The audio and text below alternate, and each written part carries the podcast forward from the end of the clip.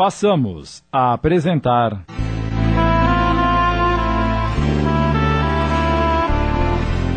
Aprendendo a Amar, uma adaptação de Sidney Carbone.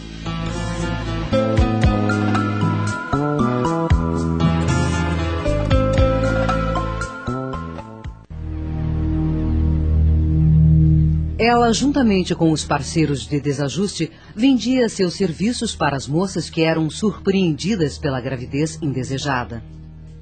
Fique tranquila, moça. Se tiver o dinheiro que lhe pedir, vai ficar livre desse incômodo hoje mesmo.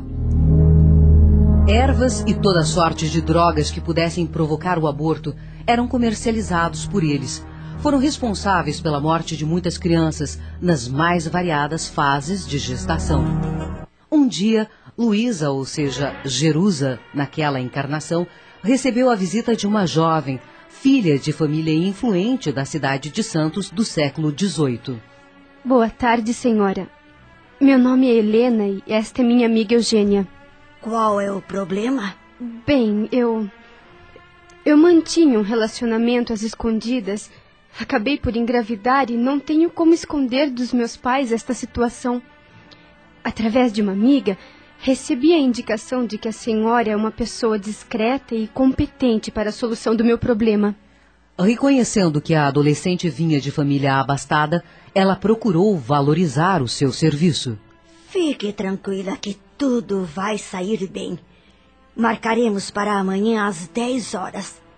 Feito o serviço, a senhorita voltará normalmente para casa, sem que ninguém desconfie de nada. Ai, assim fico mais tranquila. Quanto tenho que lhe pagar? Bem, vejamos. Vendo ali a oportunidade de um grande lucro, Jerusa cobrou duas vezes e meio o que normalmente cobrava de outras pessoas. Não há problema, senhora.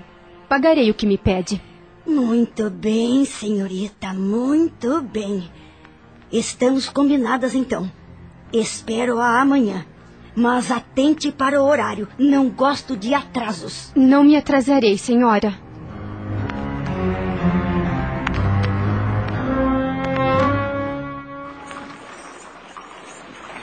No caminho de casa, Helena dizia para a amiga: Será que faço bem em abortar, Eugênia? E se conversasse com meus pais? Tenho medo e acredito que eles não vão aceitar, pondo-me para fora de casa. Ai, eu estou tão nervosa. E eu tanto quanto você. Não sei o que lhe dizer com relação aos seus pais. Será que vai dar certo? Dizem que essa mulher é muito competente.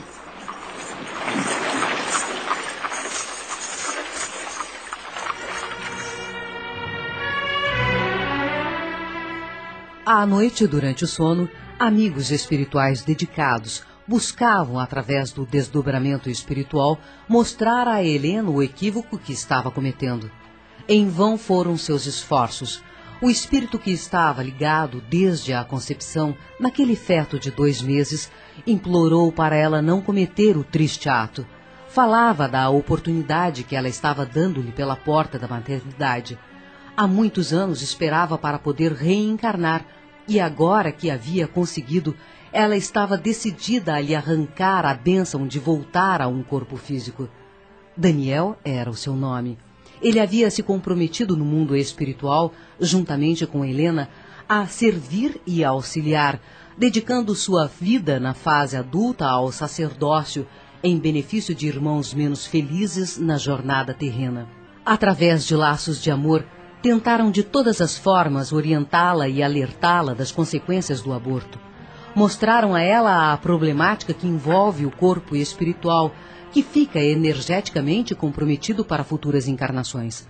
Helena poderia vir a renascer como mulher em outra vida, mas não gozar da bênção da maternidade, por ter lesado no corpo perispiritual os órgãos reprodutores. Mostraram-lhe também a ligação que ela tinha com o espírito reencarnante, principalmente pelos compromissos assumidos pelos dois e pelos projetos de mãe e filho a caminho da evolução de cada um. Tudo em vão.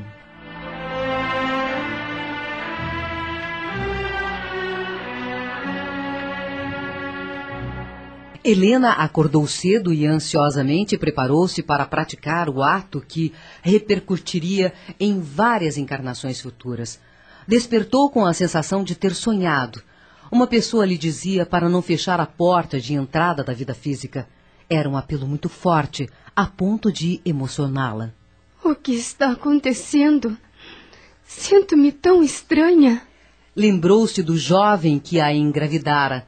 Ela o procurou, mas ele pediu para que o pai o mandasse a Portugal. E no primeiro navio que partiu de Santos estava a bordo o jovem Inácio, que também infringira as leis divinas com o seu acovardamento diante da situação. Ignorava que, por tudo o que acontecesse com Helena e o bebê, ele também seria responsabilizado. A lei de ação e reação preside a vida de todos nós, sem exceção. Tudo seria diferente se Inácio tivesse sumido a criança que espero. E Eugênia que não chega? Já passa das oito e meia. Será que aconteceu alguma coisa com ela? Enfim, Eugênia chegou, dirigindo-se logo ao quarto de Helena. Ao entrar, encontrou-a nervosa com sua demora. Ai, até que enfim, Eugênia. Pensei que não viria mais. Por que demorou tanto? Combinamos de estarmos na casa da dona Jerusa às dez horas. E ainda falta quinze para as nove. Temos tempo suficiente. Eu estou muito nervosa. Procure manter a calma. E não se esqueça do que combinamos. Você vai dizer à minha mãe que vamos à casa de sua tia que se encontra doente em São Vicente e, e que iremos demorar um pouco por lá, entendeu? Ah, tudo bem. Vamos descer então. Antes quero contar-lhe um sonho ruim que tive esta noite. Se for relacionado ao aborto, não quero ouvir. Por favor, Helena, você tem que me escutar. Justino, o espírito protetor de Helena, que estava ao seu lado com outros companheiros, tentava influenciar Eugênia, repetindo no halo psíquico de nossa irmã pensamentos de alerta para a jovem Helena desistir do ato insano. Mas esta. Eu não quero escutar nada. Quero me livrar desta situação o quanto antes. E pegando-a pelo braço, puxou-a para fora do quarto, dizendo: Mamãe deve estar na cozinha dando ordens. Vamos falar com ela. Totalmente sem jeito, Eugênia mentiu para a mãe de Helena quanto ao local que estavam indo. Não precisa se preocupar, dona Lica. Não nos demoraremos.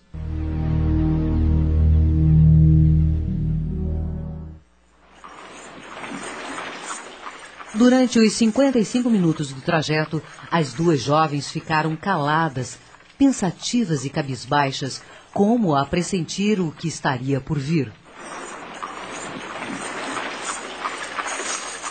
Assim que o veículo parou em frente à casa de Jerusa, Eugênia tentou mais uma vez falar à amiga sobre o sonho que tivera, mas ela. Nada vai me fazer mudar de ideia. Vamos descer. Estamos apresentando. Aprendendo a Amar. Voltamos a apresentar. Aprendendo a Amar. Uma adaptação de Sidney Carbone.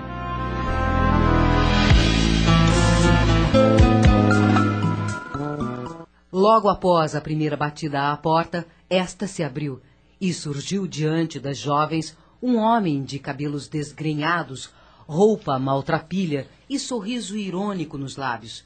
Helena, procurando controlar os nervos, disse: Temos hora marcada com a dona Jerusa. Entrem, ela as aguarda. As jovens entreolharam-se e, vacilantes, caminharam para o interior da casa. Ao passarem pelo corredor, encontraram-se com outra jovem de aspecto cadavérico que saía do interior de um quarto meio sonsa, como se estivesse anestesiada, e logo desapareceu no fundo do corredor. Eugênia comentou baixinho com Helena. Pense bem o que vai fazer, Helena. É muito triste sentir-se vazia depois de experimentar a vida pulsar dentro da gente. Triste é ser desprezada por quem amamos e correr o risco de ser posta fora do lar. Queria que você estivesse em meu lugar para ver o que faria. Nesse instante, Jerusa surgiu à porta do quarto e. Entrem. A psicosfera ambiente era desagradável. As vibrações deletérias eram terríveis. Naquele lugar encontravam-se entidades dementadas. Era um quadro dantesco, onde se destacava a falta de higiene. Havia lençóis amarelados e sobre um móvel instrumentos que mais pareciam ferramentas agrícolas em tamanho miniatura. O protetor de Helena, Justino, que não era percebido pelas entidades doentias devido à diferença vibracional, adentrou no ambiente com Erasmo e Arlindo, outros amigos espirituais trabalhadores experientes no socorro a entidades que tinham frustrada a sua reencarnação através do aborto. Com uma equipe socorrista, eles retiravam do local alguns irmãos que estavam em pranto convulsivo diante da oportunidade perdida. É uma perturbação psíquica dolorosa que esses espíritos experimentam quando desligados abruptamente do feto que lhes servia de porta de reentrada para o mundo físico. Muitas dessas entidades, depois de retomarem a consciência, rebelam-se contra a companheira que lhes seria a mãe amada e insanamente passam a persegui-la, vendo nela o móvel de sua desdita. Justino e os socorristas tentavam envolver Helena em sensações de paz e amor, como última tentativa de despertar a jovem para a estupidez que estaria praticando. E então, trouxeram o dinheiro? Acostumada a lidar com aquela situação como um comércio inescrupuloso, Jerusa tornara-se uma pessoa insensível, movida apenas pelo benefício financeiro. Olhando as duas jovens assustadas, voltou a perguntar: Trouxeram ou não trouxeram dinheiro? Fiquem sabendo que se não trouxeram Trouxe dinheiro. sim, dona Jerusa. Aqui está. O pai de Helena, próspero exportador de café, costumava presenteá-la com joias, as quais ela tratou de vender o mais rápido possível a fim de conseguir o dinheiro para o aborto abominável. Muito bem, senhorita. É um prazer servir pessoas que não regateiam preço. Entregando a pequena bolsa de moedas a Jerusa, Helena adquiriria naquele instante a falta de paz por muitos anos. Aguardem um instante. Vou guardar o dinheiro. Dirigindo-se para um outro cômodo da casa, a inescrupulosa mulher chamou Augusto. Vamos conferir o dinheiro. Pois não, Jerusa? Olhos brilhando de cobiça, Augusto a auxilia na contabilidade de quem adquire dívidas dolorosas junto às leis divinas. Depois de contar as moedas, E então? Nenhuma moeda a mais, nenhuma a menos. Lidar com pessoas abastadas é outra coisa. Logo poderemos comercializar outros tipos de medicamentos. Vamos investir mais nos remédios milagrosos, pois quem está doente procura desesperado por algo que lhe restitua a saúde e não nos será difícil negociar tais medicamentos. Chame o Abelardo para fazermos logo o serviço. Jerusa retorna para junto das jovens, no quarto onde será realizada a prática abortiva, e dirigindo-se a Eugênia, Saia, moça, e espere na sala ao lado. Eu. Eu não posso assistir. Já disse para sair. as amigas entreolham-se, ambas se emocionam e uma lágrima denuncia a emoção que estão sentindo. Helena era pouco mais que uma criança e como tal agia, sem pesar todas as responsabilidades que aquele ato implicaria em sua vida. Em vão, os amigos espirituais tentaram impedir o gesto odioso, mas o livre-arbítrio de cada um deve ser respeitado, mesmo nos momentos mais tormentosos. Vai, Eugênia, e me espere. Tudo vai dar certo. Assim espero. Assim que Eugênia deixou o quarto, Dispa-se e vista esse roupão que está pendurado na parede. Helena sentiu náuseas. O nervosismo era muito grande. Sua consciência começava a lhe chamar a atenção.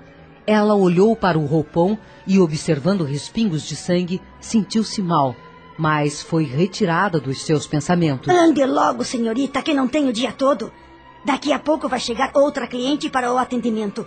Avise, por favor. Sim, sim, senhora. Depois, deite-se sobre aquela mesa. Respirando fundo, ela vestiu o roupão e deitou-se no lugar indicado. Abelardo logo surgiu no quarto e. Dê o medicamento para ela beber. Era uma droga que anestesiaria a jovem mãe para se iniciar o processo execrável. Alguns minutos se passaram e, demonstrando sonolência, Helena começou a falar de maneira lenta e incompreensível. Por favor, não. Não demore muito. Eu. Eu. Como estava demorando para adormecer, Faça-a cheirar um pano com éter, Abelardo, para que adormeça de uma vez. É pra já. num gesto brusco, ele derramou quase meio vidro da droga num pedaço de pano imundo e colocou-o sobre o nariz de Helena. Vamos. Respire. Respire. Em seguida, Helena desmaiou. Pronto, Jerusa. Vamos começar o serviço. Iniciou-se então a prática insana. O irmão Erasmo procurava amparar Daniel, o espírito reencarnante que, em choro convulsivo, se debatia em gritos de socorro e desespero total. O instrumento, Abelardo. O homem passou-lhe uma faca que parecia uma foice em miniatura. Jerusa introduziu-a no útero da jovem mãe e, com uma prática assustadora, cravou no pequeno feto sua ponta, trazendo para fora o primeiro pedaço do corpinho em formação.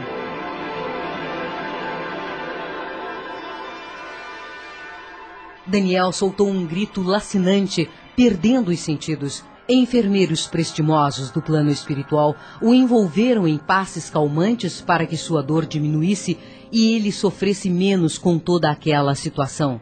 Vamos continuar. Vamos continuar. E Jerusa introduziu novamente a faca no útero de Helena para retirar os restos do embrião já sem vida.